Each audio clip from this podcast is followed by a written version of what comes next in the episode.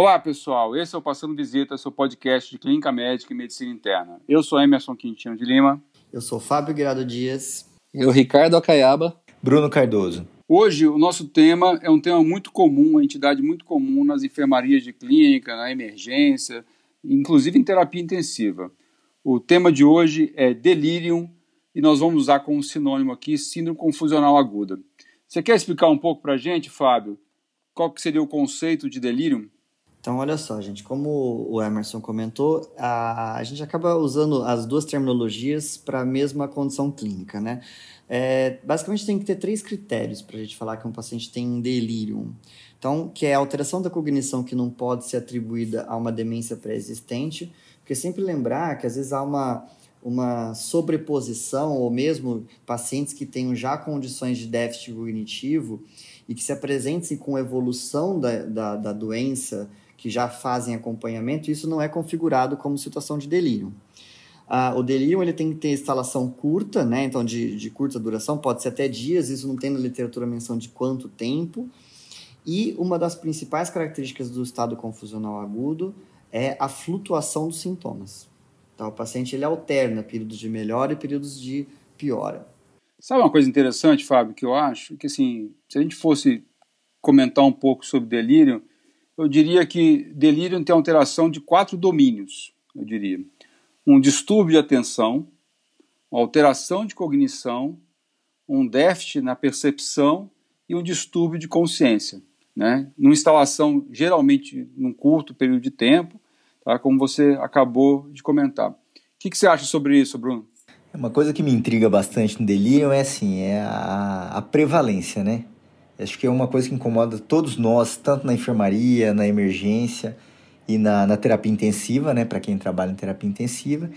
E uma coisa que me intriga é que no começo, quando comecei a dar plantão, eu procurava delírio em pacientes agitados. Né? O paciente está agitado, que está confuso. Só que é, com o tempo, né, fui percebendo depois também aprimorando a, a leitura aí, que o delírio hipoativo, aquele quadro hipoativo do paciente que está pouco, né, não pouco contactando, mas pouco ativo, é, conversando menos, mais sonolento, é um dos aspectos importantes do delírio que me chamou muita atenção no decorrer do tempo. Eu acho que é importante a gente frisar isso aí. É, a gente vai comentar isso mais para frente, os dois tipos de delírio, delírio, delírio hiperativo e delírio hipoativo, mas pegando o gancho do Bruno aí, delírio realmente é um, um evento muito comum. É, até 30% dos pacientes internados em enfermarias de clínica médica, principalmente os idosos, podem desenvolver delírio. Né? Ah, em terapia intensiva, isso é até mais prevalente em pacientes idosos. Eu diria que a grande maioria dos pacientes idosos em terapia intensiva vai desenvolver delírio em algum momento da sua internação. Ah, a Caiaba, ah, assim, tem muita coisa que a gente pode explorar sobre delírio aqui. O que, que você gostaria de acrescentar até agora? Eu queria primeiro comentar que esse foi um dos temas sugeridos pelos nossos ouvintes aí. É, mais de um ouvinte pediu, mostrando a importância do tema que os alunos, os residentes, os colegas que acompanham a gente é, sentem isso na prática, né? E até pediram para que a gente fizesse um episódio comentando disso, né? Então mostrando a importância e, e a relação, né, do, do delírio é, com alguns quadros pode mostrar a gravidade do quadro, né? Então a gente é, depois discutindo sobre o quadro clínico do, do, delírio, a gente pode ver que ele tem, em algumas situações, relação com gravidade e até com mortalidade, né? Então já abre aí, Ricardo, já comenta um pouco sobre, assim, nada muito estruturado, assim, quadro clínico de delírio, assim, percepção, exame físico. Você é o nosso cara aqui do exame físico. O que você conta? É, eu, eu, eu vou aproveitar o gancho do Bruno, então, a gente, quando fala delírio, geralmente a gente lembra daquele paciente com uma alteração né, do, do nível de consciência, é, que ele, ele, tá, ele começa com alteração é, da atenção, então ele não consegue prender a atenção é, no que você está falando com ele, no que tem acontecido, fica mais disperso, né, tem um déficit de atenção, mas ele pode é, é, também é, não só ser alguma coisa mais é, discreta, assim, só de déficit de atenção, mas ele pode ter começar a adotar comportamentos inadequados, né? e pode até é, passar a ter alucinações que podem ser é, visuais ou auditivas. Aqui, é, geralmente, alucinações visuais a gente vê mais em, em doenças orgânicas assim e, e auditivas mais em, em, transtornos tipo esquizofrenia, mas podem né, ocorrer as, os dois fenômenos. E pode às evoluir. Vezes, por vezes, né, Ricardo, só para desculpa cortar, que às vezes é até Sim. difícil de caracterizar o que, que é um o que, que é outro. Né? Esse quadro de delírio Isso. puro ou esquizofrenia, a gente vai comentar, pessoal, mais para frente no diagnóstico diferencial. Mas manda bala aí, Ricardo. E aí, então, esse paciente pode evoluir então com uma agitação motora também, né? E, e ao mesmo tempo, a gente tem é, pacientes que evoluem com um quadro mais torporoso, né, com um rebaixamento do nível de consciência e podendo chegar até ao coma. Né? Então, eu acho curioso só que, geralmente, isso que o Bruno falou, a gente vê isso no, na prática quando está de plantão. Né? Geralmente, quando chega o paciente agitado, a gente fala, ó, tem um delírio. E quando chega o paciente torporoso, comatoso, a gente fala, ah, isso aqui é uma síndrome confusional aguda, né? Então, é, é, a gente até tenta mudar um pouco o nome, assim, é, que, que é difícil essa questão de conceito de um e de outro, mas na prática, é, os, sintomas, assim, o, é, quando a gente vai discutir as etiologias, são muito semelhantes, né, dessas situações, então a gente pode abordar em conjunto, né? Mas uma das grandes dificuldades, às vezes, de caracterizar um ou outro, é porque a gente não consegue entender claramente o mecanismo fisiopatológico que distingue as patologias, né? Então, ajuda aí um pouco, Fábio. Comenta um pouco sobre fisiopatologia de delírio. O que, que você quer acrescentar? Então, eu acho que a, a, essa questão de depois de classificar em hipo e hiperativo é, depende muito também de uma questão neuroanatômica. Se a gente lembrar, a estrutura do sistema nervoso central que nos mantém em vigília, né, então que é responsável pela nossa atenção, nossa localização tempo-espaço, é a formação reticular ativadora ascendente, né, cujo corpo celular é, é encontra-se no tronco, é, uma, é tronco mesencefálico, e ele emite ramificações axonais para todo o córtex cerebral. Além da formação reticular ativadora ascendente, a gente tem algumas estruturas corticais também importantes é, na questão da atenção. Notadamente, que é o lobo frontal, né, Fábio? Isso, o córtex pré-frontal, parietal posterior e, e o temporal ventral. O então vamos imaginar aqui os alunos que estão, que estão nos acompanhando, né? alunos residentes e, e, e, clínicos de modo geral. É, se eu, quando eu tenho o predomínio do rebaixamento do nível de consciência, usualmente eu preciso ter uma lesão em, no corpo celular dessa formação reticular ativadora ascendente. Então, uma, é, por isso que a gente fala que a maioria dos quadros são toxicometabólicos ou eu preciso ter uma, um acometimento cortical dessas áreas que eu mencionei, ou cortical extenso, né, pegando uma grande gama dessas derivações axonais. Uh, o que faz com que, por isso que a gente fala, é mais improvável, ainda que a gente esteja falando aqui de morbidades de apresentação clínica neurológicas, ao longo do nosso podcast nós vamos mencionar muito mais patologias metabólicas do que primariamente neurológicas. Então, Fábio, eu queria aproveitar inclusive esse seu comentário para dizer que eu converso né, com colegas neurologistas e, e eles, uma das queixas da, da, neurologia na emergência é que quando chega um paciente com esse quadro né, confusional agudo, eles são muito chamados para avaliar logo no início do quadro e porque a gente sabe que tem envolvimento de neurotransmissores na fisiopatologia da doença, né? Acetilcolina, noradrenalina, o GABA, a serotonina, mas é, na, na prática as principais etiologias são tóxico-metabólicas e não necessariamente do sistema nervoso central, né? Então é importante o clínico assumir esse papel inicial de investigação, de avaliação, né? E depois é lógico, se puder ter em conjunto a neuro sempre enriquece, né? Mas é importante o clínico assumir essa investigação inicial. Mas você está comentando, a gente vai reforçar aqui. Síndrome confusional aguda é do clínico né, né Caba? Eu acho assim, a gente, o pessoal chama muito precocemente o neurologista. E a função do neurologista é em menos é, 20%, se tanto, dos casos. Ô Bruno, por sinal, Bruno, falando em neuro, que é uma entidade que é puramente do clínico, como o Fábio comentou, quais são os fatores de risco para desenvolvimento de delírio? Ou fatores de risco associado com delírio? Bom, vou tentar costurar que vocês já falaram aí, né? É, a patologia, né, é essencialmente clínica, é uma patologia muito prevalente. Para a gente pensar nela e começar a pensar nas prováveis etiologias, nós temos que lembrar dos fatores de risco. É assim, eu tenho aqui três, quatro colunas, eu vou tentar falar dos mais importantes aqui que eu, que eu me lembro, né? Principalmente, né, o paciente já de mais idade, o paciente idoso, né, que é o fator de risco aí mais importante, o paciente que já tem um quadro cognitivo prévio, né, e um paciente dependente para atividades, né, habituais em relação a, a, a usar prótese, a usar óculos, a usar aparelho auditivo, certo? Questão do paciente estar num ambiente estranho, né, um ambiente hospitalar, um ambiente de UTI, um ambiente de enfermaria, né? O fator estresse, né, que é um paciente que vai ao hospital, vai à emergência, ele está doente, ele está com um agravo, ou uma dor, ou uma febre, ou um quadro né, infeccioso. Comum também que a gente vê pacientes em perioperatório, tanto antes como pós-cirúrgicos imediatos, né? Pacientes idosos, a gente já puxa a questão da polifarmácia. Pacientes usam várias medicações com interações medicamentosas, né? Ou algumas dependências, principalmente álcool e, e tabagismo. E algumas questões clínicas, como hipoxemia, como alterações glicêmicas, né? E como quadros é, associados à, baixa perfusão cerebral, e dentre outros muitos. Perfeito, Bruno. Acho que você resumiu bem. Né? E eu vou fazer um acrônimo aqui com a palavra delirium tá certo? Que tem dois acrônimos, um em inglês e outro em português. Vou começar pelo em português, então.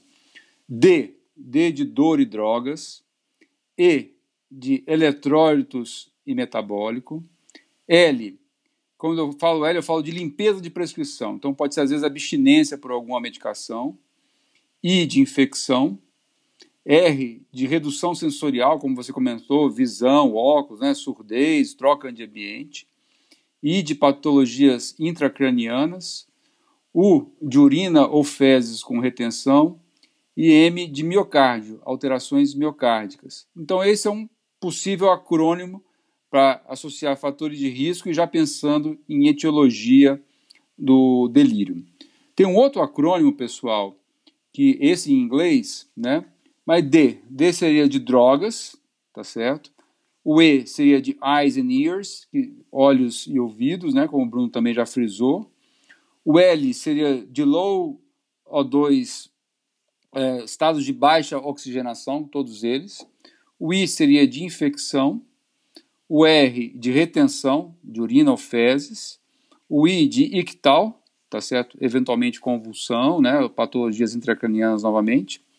O I, U de underhydration or undernutrition, né, desidratação ou desnutrição, e por último, o M de metabólico. Então são dois acrônimos que vocês podem utilizar como fatores de risco e ao mesmo tempo já conversando com etiologia de delírio. Gostei, Você quer tá acrescentar tá anotado aqui, coisa? viu? Tá, anotou aí, Fábio? Tá anotado aqui, viu? Eu gostei mais do, da, da versão inglesa, achei que é mais, é mais Então, vamos, Vamos ler. Esses são dois acrônimos que vocês podem usar. Ah, eu acho assim, o Bruninho gostou da versão em inglês porque ele é chique, né? Então, eu cara... Posso fazer um comentário? Deixa eu quebrar um pouco a reunião aqui, nossa, nosso bate-papo. Quando eu entrei na nefrologia, doutor Hermes, não sabe isso até hoje.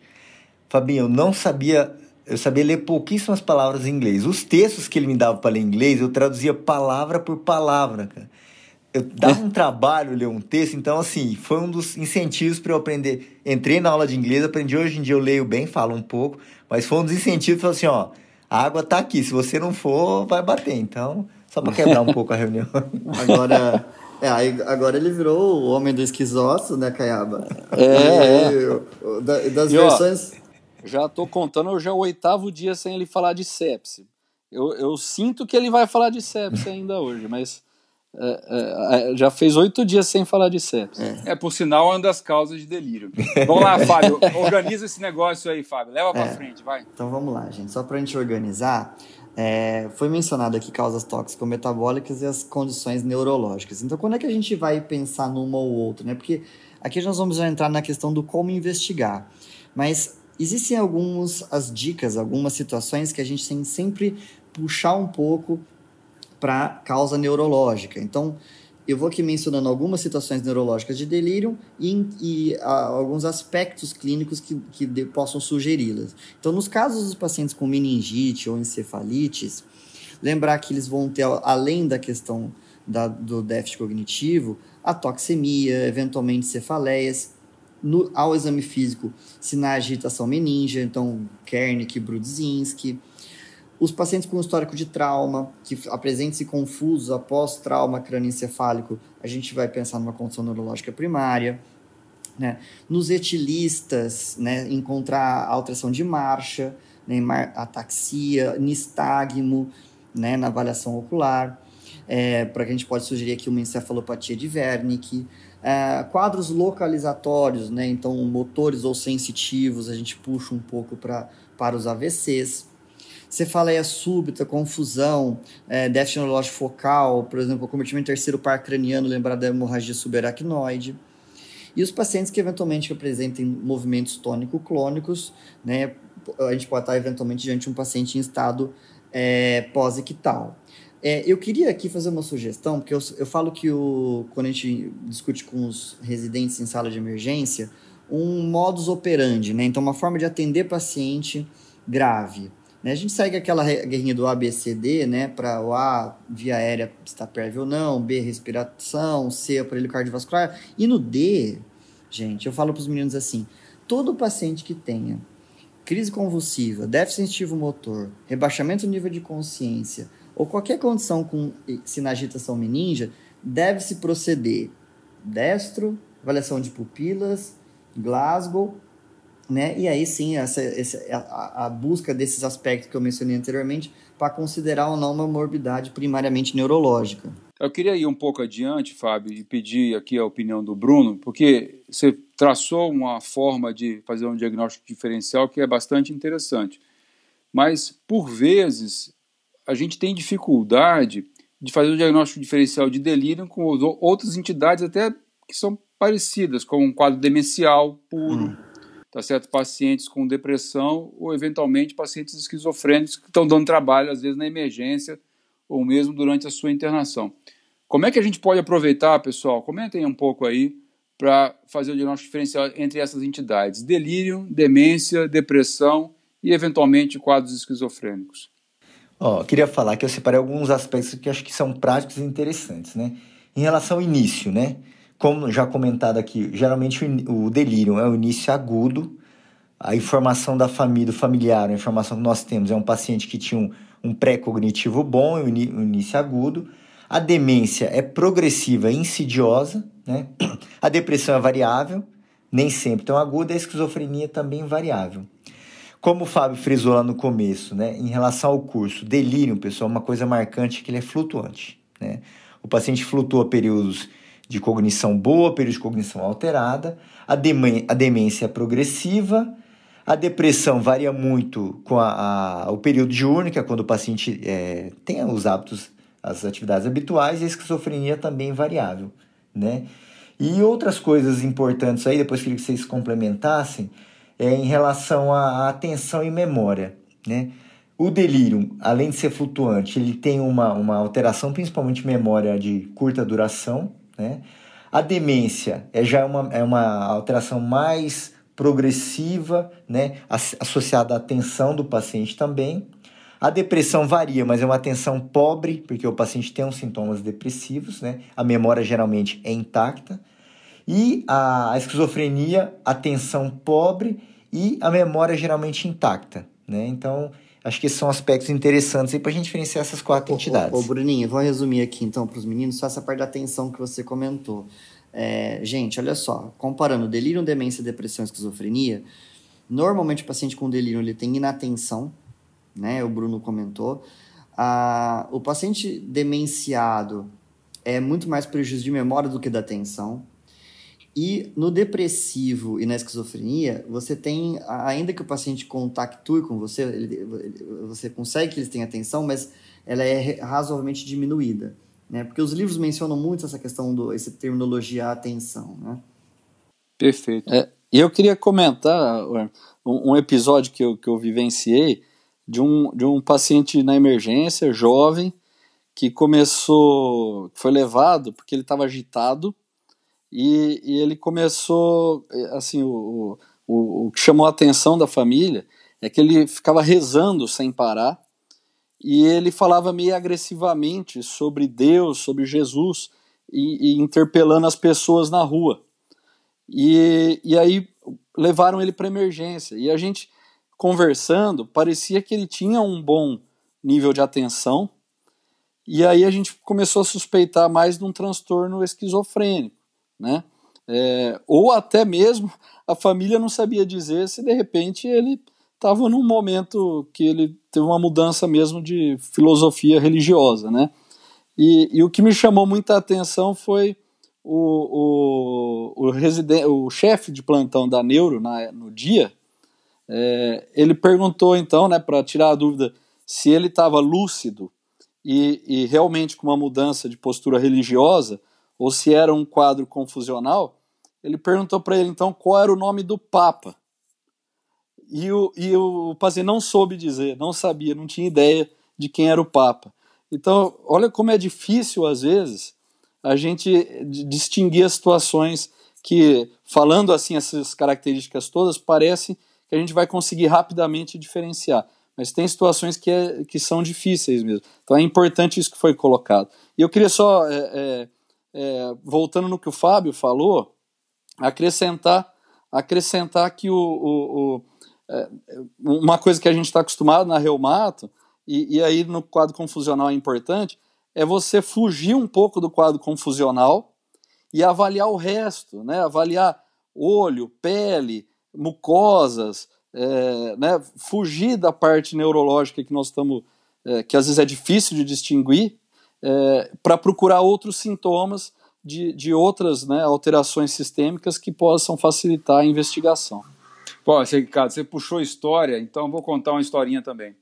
Quando eu era residente de, de nefrologia, tá certo? teve um quadro que chegou, nunca vou esquecer. O paciente chegou na emergência e nós fomos chamados como residente para avaliar um paciente com insuficiência renal aguda. Né? E o que chamava a atenção e o motivo do chamado do nefrologista é que o clínico que avaliou achava que o paciente estava confuso. Né? E quando cheguei para avaliar o paciente, ele falava palavras totalmente inapropriadas que a gente não compreendia nada, tá certo?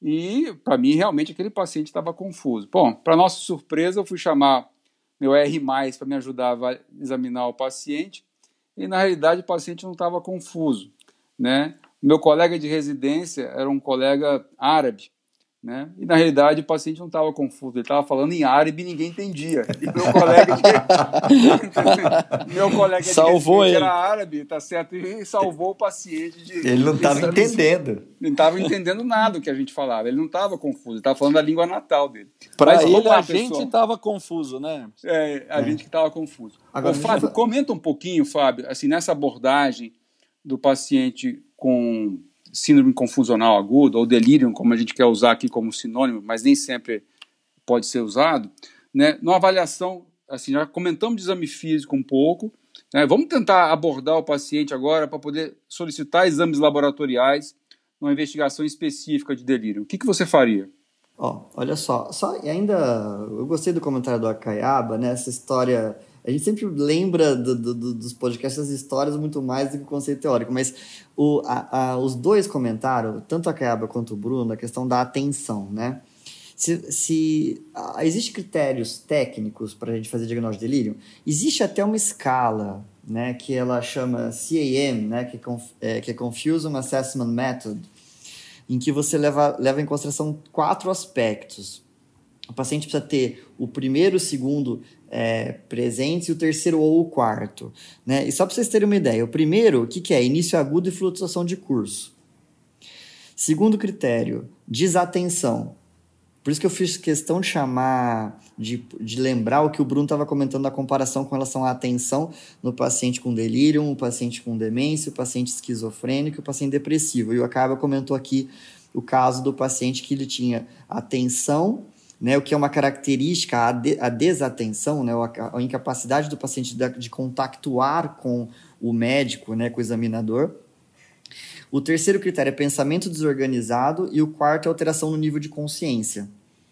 Tá? Então, agora, na, é, é respondendo ao que você me solicitou, eu acho o seguinte, né, pensando em causas é, tóxico-metabólicas, vamos, vamos por prevalência, né? Então, distúrbio hidroeletrolítico, porque nós vamos pedir eletrólitos para esse paciente. Quais são, quando eu falo assim, dois é, é, eletrólitos que têm que ser mencionados quando o paciente apresenta assim, é, com, é, quadro neurológico, é sódio e cálcio, tá? É, as síndromes hipercalcêmicas mexem com o sensório, os distúrbios de sódio e, consequentemente, de osmolaridade também. A gente acaba pedindo potássio, né, porque vem sempre no parzinho, né, só de potássio, mas os distúrbios de potássio menos frequentemente, ou, é, ou mais raramente, posso até assim dizer, cursam com é, alteração sensorial. É, glicemia é, sérica, ainda que tenha sido feita glicemia capilar, a maioria dos protocolos fala que você deva confirmar o resultado com glicemia sérica. É, hemograma, por que hemograma? O que o Bruno aqui vai falar, que sepse é causa de delírio, e ela é mesmo muito prevalente, e a gente usa o hemograma como forma até de, indiretamente, ajudar a corroborar o diagnóstico de infecções bacterianas. E né? lembrar, Fabiana, anemia aguda também, né, cara? No hemograma a gente pode ver anemia sim, também. Sim, exatamente. Porque no, no do, do, do, Emerson tem hipóxia, né? Lembrar que, que né, a anemia é eventualmente uma causa de baixa oferta de O2 no sistema nervoso central. Urina 1 e urocultura, a gente acaba pedindo, ainda que você possa questionar a urocultura ser imediatamente colhida com a urina 1, né? Então, não, a gente poderia interpretar a urina 1 havendo o contexto de, de leucocitúria, sugestão de infecção urinária, e aí pedir o, a, uro, a cultura. Raio-x de tórax, eletrocardiograma, porque a gente lembrar no acrômio do Emerson também, entrou lá miocárdio, né? Então a gente tem as causas de baixo débito, as bradiarritmias, ou mesmo as taquiarritmias instáveis. Gasometria arterial, porque os distúrbios ácido báseo são causas de, de rebaixamento de consciência. E aí, outros exames séricos, eu acho que dependeria muito do contexto. Então, por exemplo, eu tenho um paciente que tem um histórico que possa sugerir uma hepatopatia crônica, encefalopatia hepática. Né? Mas, enfim, eu acho que, de modo geral, começa por aí. Ô, Bru, ô, Fábio, não acredito, cara. Você com dois nefrologistas aqui batendo papo com você, você esqueceu de um exame muito importante. Opa, Fábio. é verdade. Não foi proposital, foi ele desatenção. Ele deixou pro final. Ele deixou pro final, não esqueceu. É. O mais importante. Sabe o que acontece? Eu acho que eu comecei um quadro de delírio, foi desatenção. é. E qual que é esse exame hein, Fabinho? Flutuante, hein? Tá. Então, pessoal, só para relembrar, não pode esquecer de avaliar a função renal, né?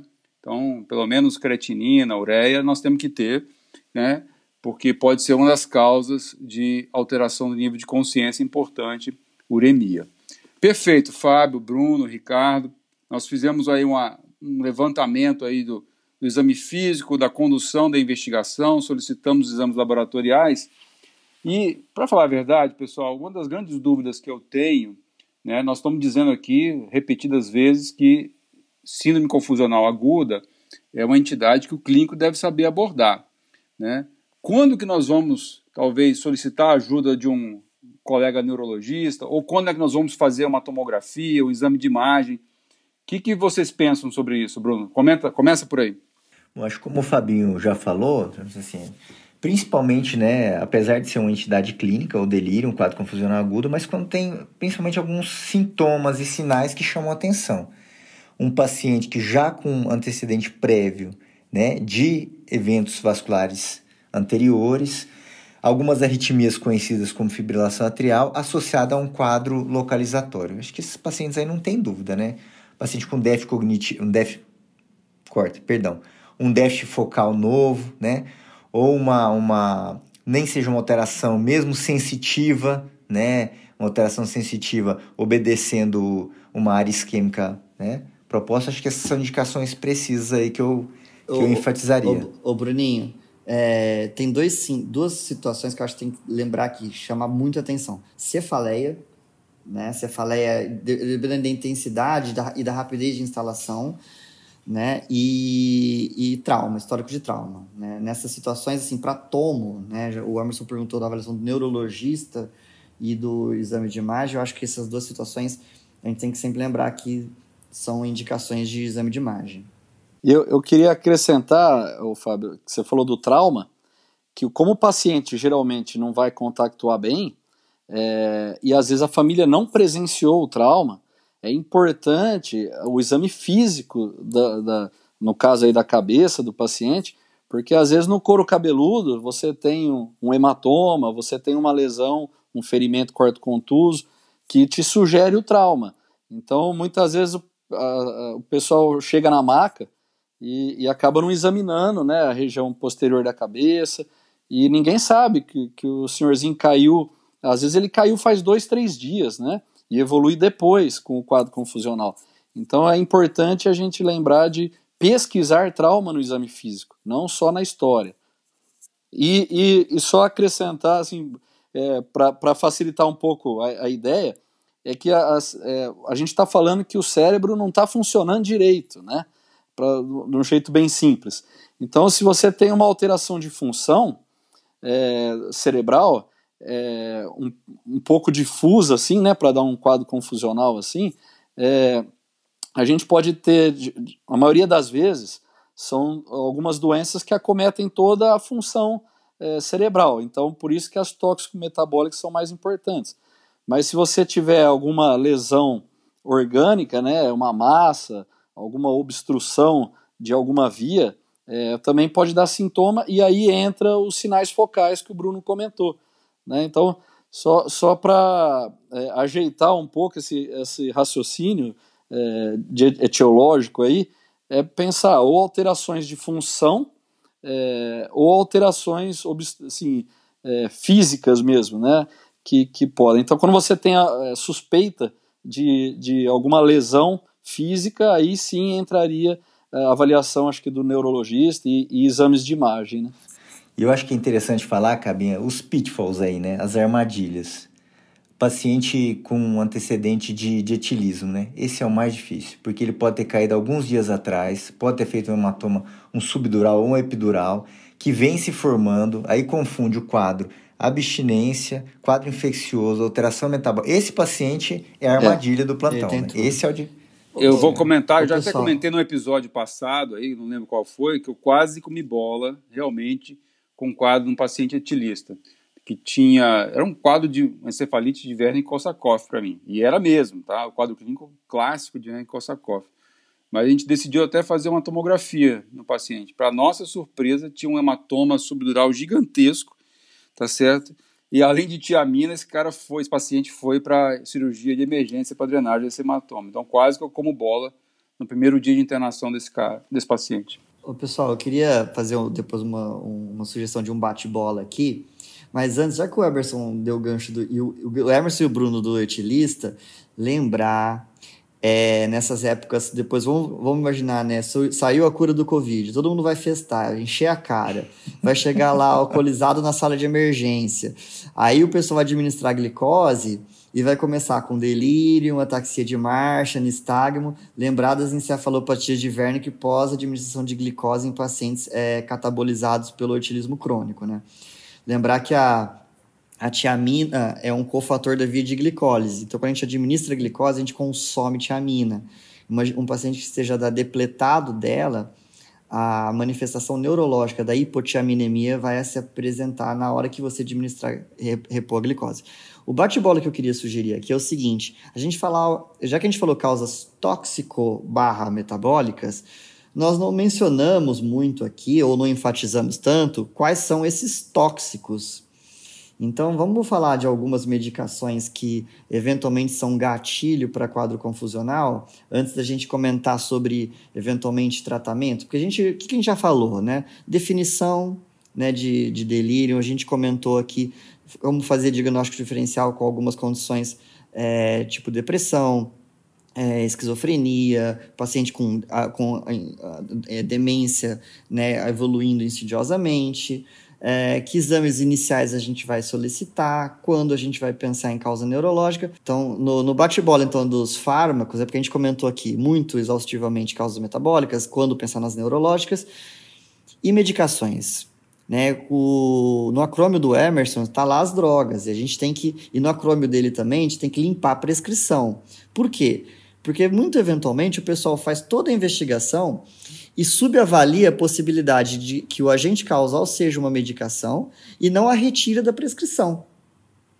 Então vamos fazer aqui um levantamento de medicações usualmente utilizadas pelos pacientes que podem ser gatilho para quadros de delírio. Quem quer começar? Ah, vou começar então. Vamos lá.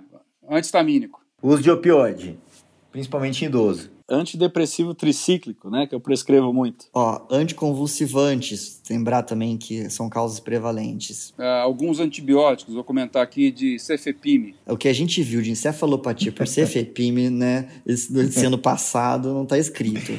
Fabinho, Fala. vou falar uma medicação que você quase não gosta de usar, Fabinho. Corticoide. Ah, corticoide. Aliás, gente, detalhe, hein? Corticoide, lembrar da psicose do paciente com Cushing. Tá? É, isso é um, raro. Eu não sei se a Caiaba já viu isso, porque os reumatos pulsam os pacientes. Você já viu algum paciente evoluir com delírio pós, pós pulsoterapia? Eu já vi sim, Fábio. Já vi. É, a gente teve que conter o paciente no leito, na enfermaria, após pulsoterapia, viu? É, é, pode acontecer. Não, não era o, o Cushing primário, assim, né? Mas por, por corticoide mesmo exógeno, já vi. Gente, a gente está esquecendo de duas classes aqui.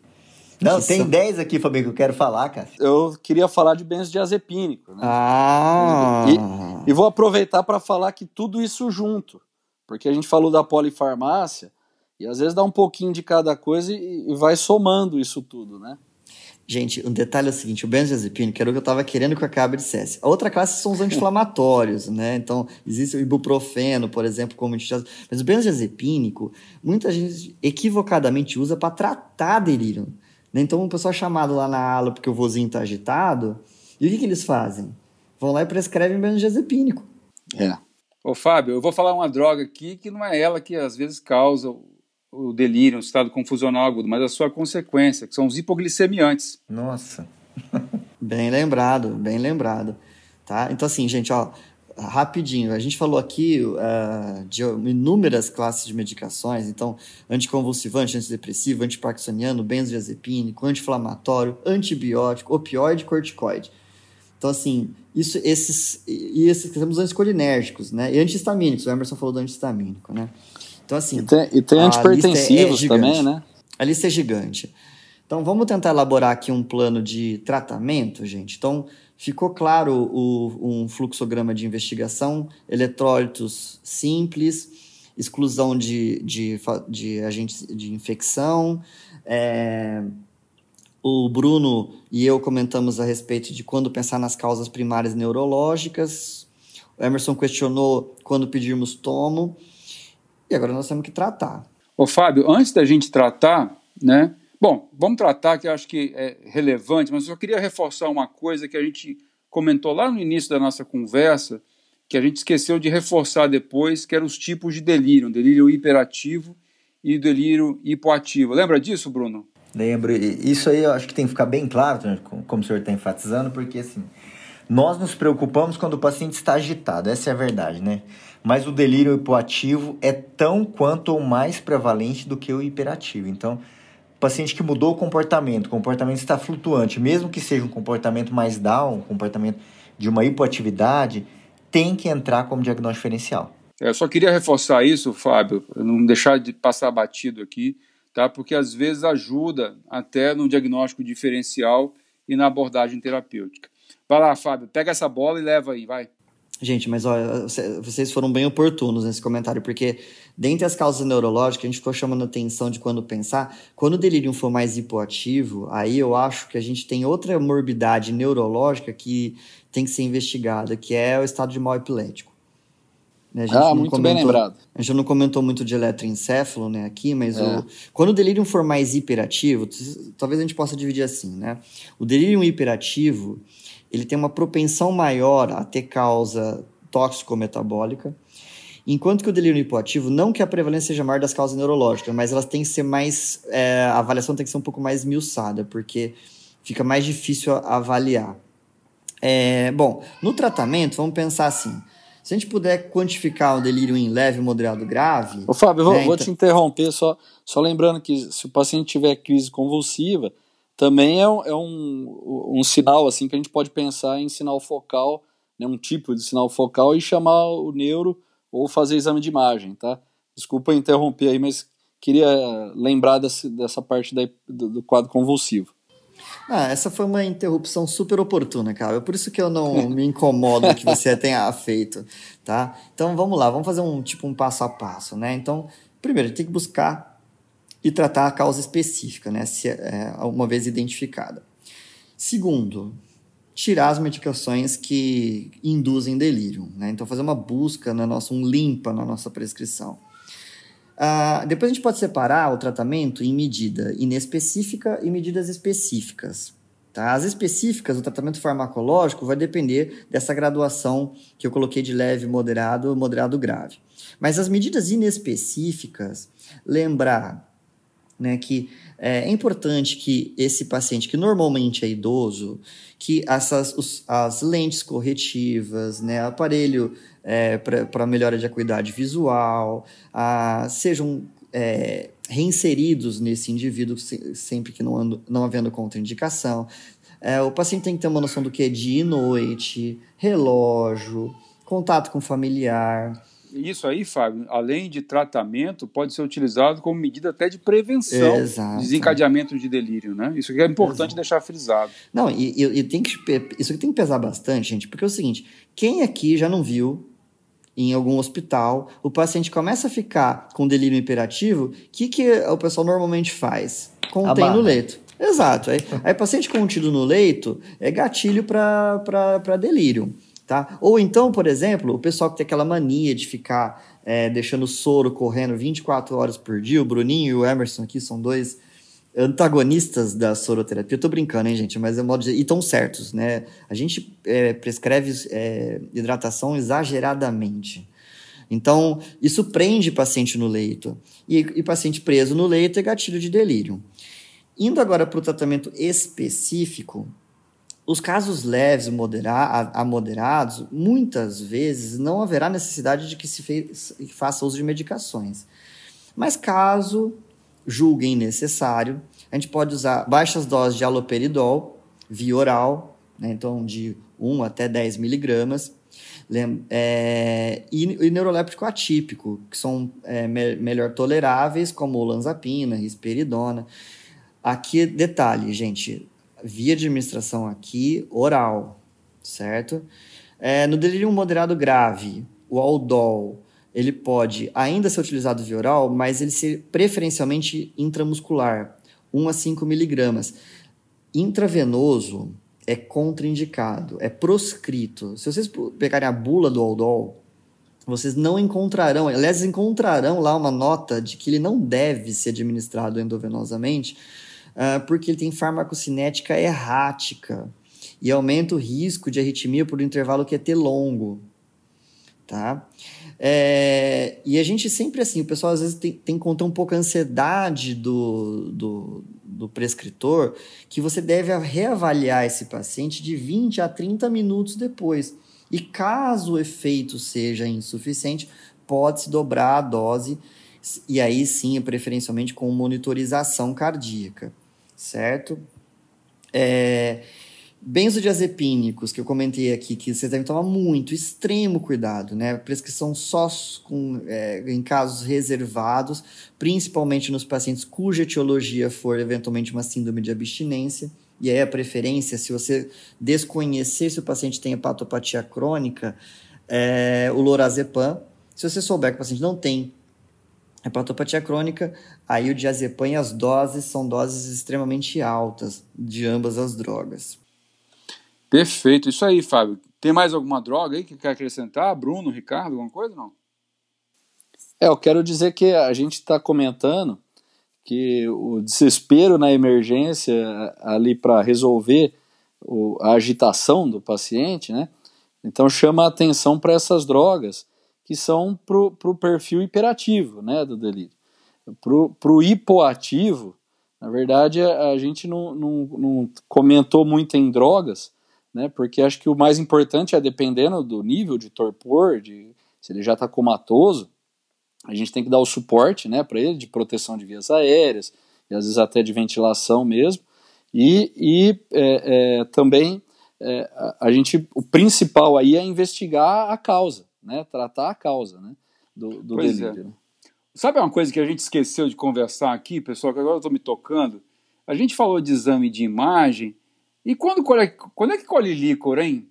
nesse tipo de paciente? Eu, eu acho assim, naquela, naquela enquadramento que eu falei dos, dos aspectos clínicos de que se deve pensar em causa primária neurológica, se o paciente tiver toxemia e sinais de irritação meninge ao exame físico, eu acho que aí é mandatório que a gente solicite o exame de líquor pensando numa meningite ou barra meningoencefalite, né?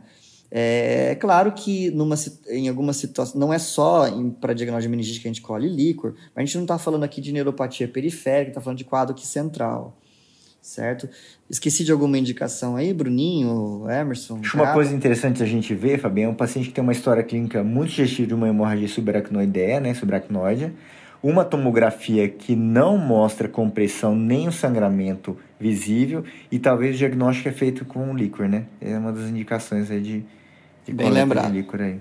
E eu lembrei de um negócio aqui, falando do líquor, é, da, a gente não falou da pressão arterial, né? Assim, então, é, o paciente que, que vem com um, quadro de rebaixamento do nível de consciência hipertenso, ele pode estar tá tendo uma hipertensão maligna, né? E, e, infelizmente a gente tem pouco hábito e experiência em fazer fundo de olho, né? O Fábio acho que sabe a importância aí do fundo de olho. Bom, todos aqui, né, acabam mexendo com alteração vascular. Não, eu tenho que contar assim, sexta-feira eu estava de plantão.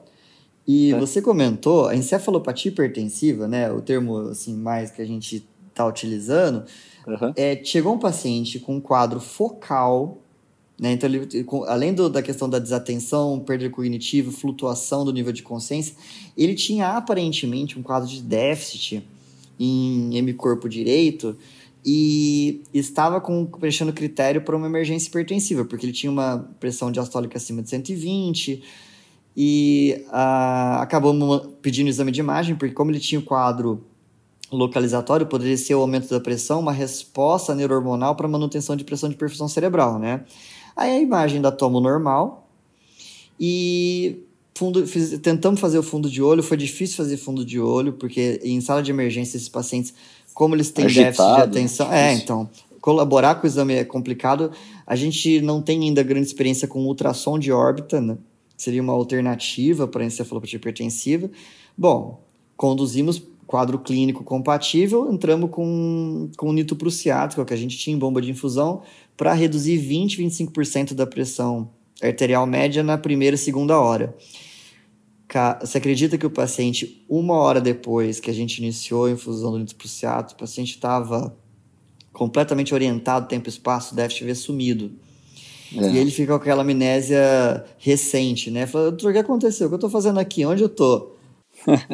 Interessante, né? E aí eu queria chamar a atenção que geralmente ele está taquicárdico, né? que se ele tiver bradicárdico, aí nós temos que tomar o cuidado de realmente pensar numa hipertensão intracraniana, né? Que aí ele vai ter o rebaixamento, vai estar tá hipertenso, mas vai estar tá ficando evoluindo com bradicardia, e aí a gente tem que tomar o cuidado com a indicação de líquor, né? O que eu vejo mais na prática é, é indicar a punção licórica, que não, não que seja totalmente contraindicado, mas tem que ter muito mais cuidado, né? E, e, e eu vejo indicar mais pela pobreza da história, com a suspeita de uma infecção. Então, às vezes, uma história referida de febre prévia ou de, de, de uma leucocitose, PCR aumentado, sem foco. Né? Então, entra na investigação aí uma meningoencefalite ou uma meningite. E, e aí vai se indicar a punção licórica, né? Mas a gente tem que, que tomar cuidado, então, de, de, avaliar esses aspectos para saber se a gente pode realmente funcionar, né? eu sei que nosso tempo tá, tá, tá esgotado já, mas eu queria fazer só mais uma pergunta pro Fabinho, que hoje eu não apertei ele ainda. Fabinho, é o seguinte, a pergunta do dia, hein, Fabinho? O que, que mais angustia com o paciente de delírio? A família vai chegar para perguntar, fala, doutor, quando meu pai, minha mãe for para casa, ele vai voltar ao normal? E aí, Fabinho? Gente, o Bruno, ele me coloca cada uma fria. Porque ele faz umas perguntas um pouco filosóficas, se parar para analisar, né? Assim, é, vai voltar normal. Eu acho que aí depende, né, Bruno? Assim, o, qual é a etiologia do quadro confusional? Eu, a, minha angústia, Bruninho, não é nem o que a, essa pergunta da família. Porque se eu, se eu, pelo menos eu sei qual é a causa, né, o fator desencadeante, eu fico mais confortável. O que me deixa desconfortável é quando a família, você está na enfermaria e você ainda não sabe a causa. Perfeito, pessoal. Eu vou tomar licença aqui para caminhar para o fim e vou eu vou ser, comentar as frases do Bruninho. vou pegar a frase do Bruninho hoje para mim e vou comentar para acabar aqui o nosso podcast de hoje. É, essa é a frase de um autor de um artigo que está no Critical Care, um artigo de 2005. A desatenção pode ser um elemento básico do delírio, mas não deveria ser um componente de nossa atitude a respeito do delírio. Olha! Muito bom. Essa frase eu vou dormir com ela, hein? Puxa vida. Porque.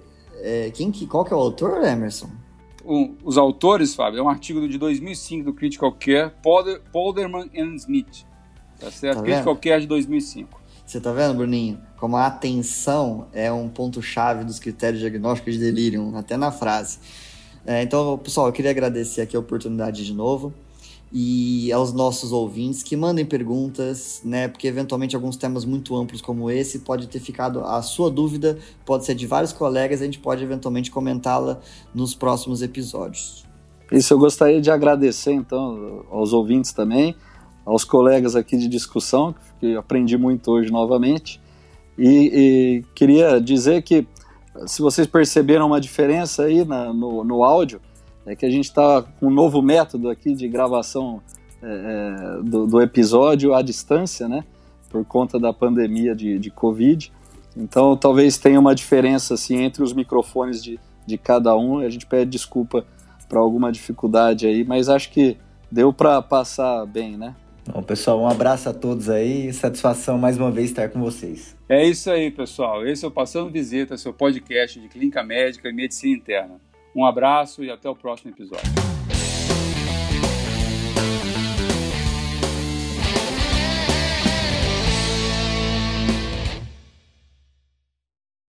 Esse podcast é de iniciativa desse grupo de amigos e não tem relação com a faculdade ou com instituições onde nós trabalhamos.